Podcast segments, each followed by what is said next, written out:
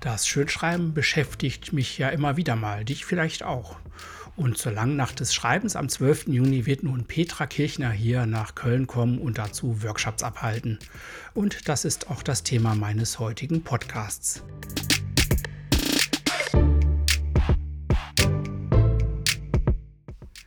Na, schreibst du schön? Mein Podcast für dich rund ums Handschreiben.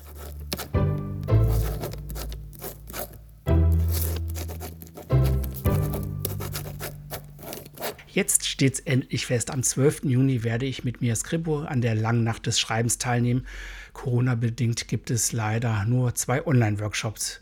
Um 13 Uhr einen einstündigen Workshop für Kinder und um 16 Uhr einen zweistündigen Workshop für Erwachsene.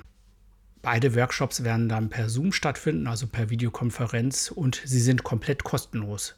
Und ab sofort kannst du dich auch bei mir Scribo dafür anmelden. Schau einfach mal auf der Website vorbei. Referentin dieser Workshops ist Petra Kirchner aus Heilbronn.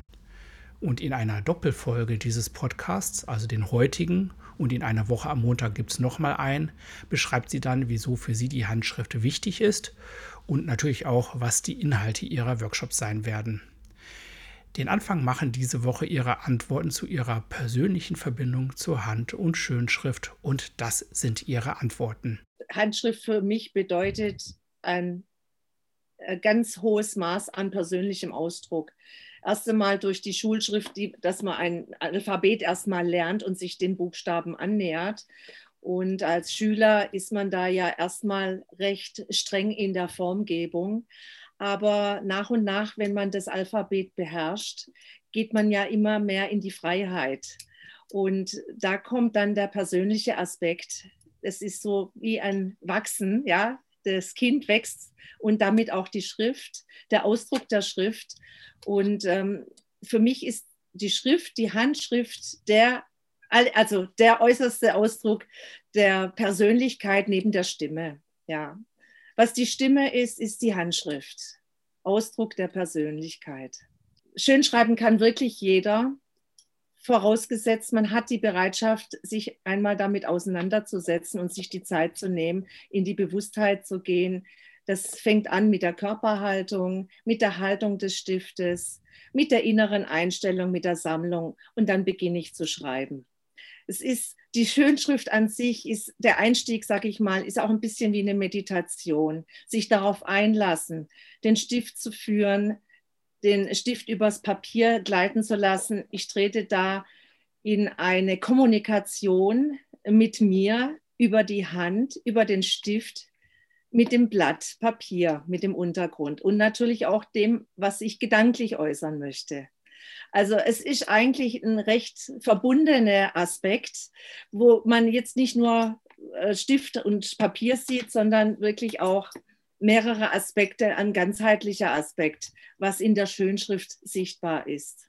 Ob es jetzt ein äh, Einkaufszettel ist oder eine kleine Notiz, was ich mir mache, To-Do-List oder wie auch immer. Wichtig ist das natürlich, dass man die Kommunikation ob sie für jemand anderen bestimmt ist oder für sich selbst noch lesen kann. Und da spielt jetzt erstmal die Schönschrift eine äh, untergeordnete Rolle. Ja? Aber wenn man dann anfängt, die eigene Schrift sich nicht mehr äh, ziffern zu können, dann gibt es schon, äh, ist man schon ein Problem.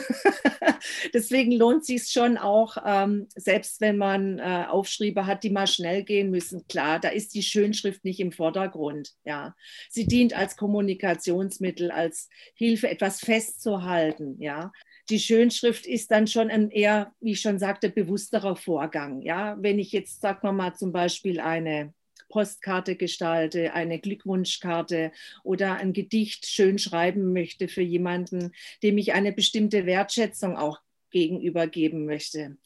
Und ich erlebe das auch in der Praxis, wenn ich etwas schön schreibe, also mit Bewusstheit und mit Aufmerksamkeit und auch meine Liebe mit hineingebe. Das kommt bei dem Empfänger sehr wohl an und es wird auch gewertschätzt. Soweit, dass sogar schon die Rückmeldung kam, mein Gott, mein Briefträger hat mich schon darauf angesprochen, was habe ich denn da für einen schönen Brief gekriegt, allein schon vom Umschlag her.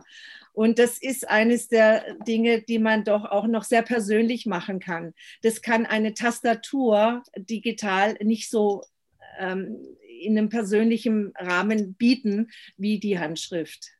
Das war Petra Kirchner. Nächste Woche Montag erzählt sie, wie sie den Erwachsenen- und auch den Kinderworkshop an der langen Nacht des Schreibens am 12. Juni gestalten will. 12. Juni 2021 übrigens. Und das war nun die siebte Folge meines Podcasts.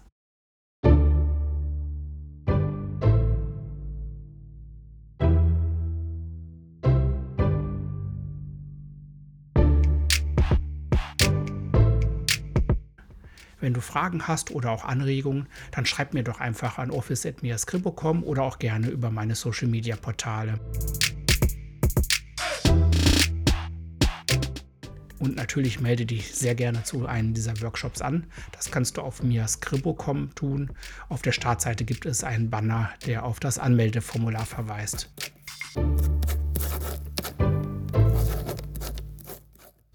Wir hören uns dann, dein Jörg.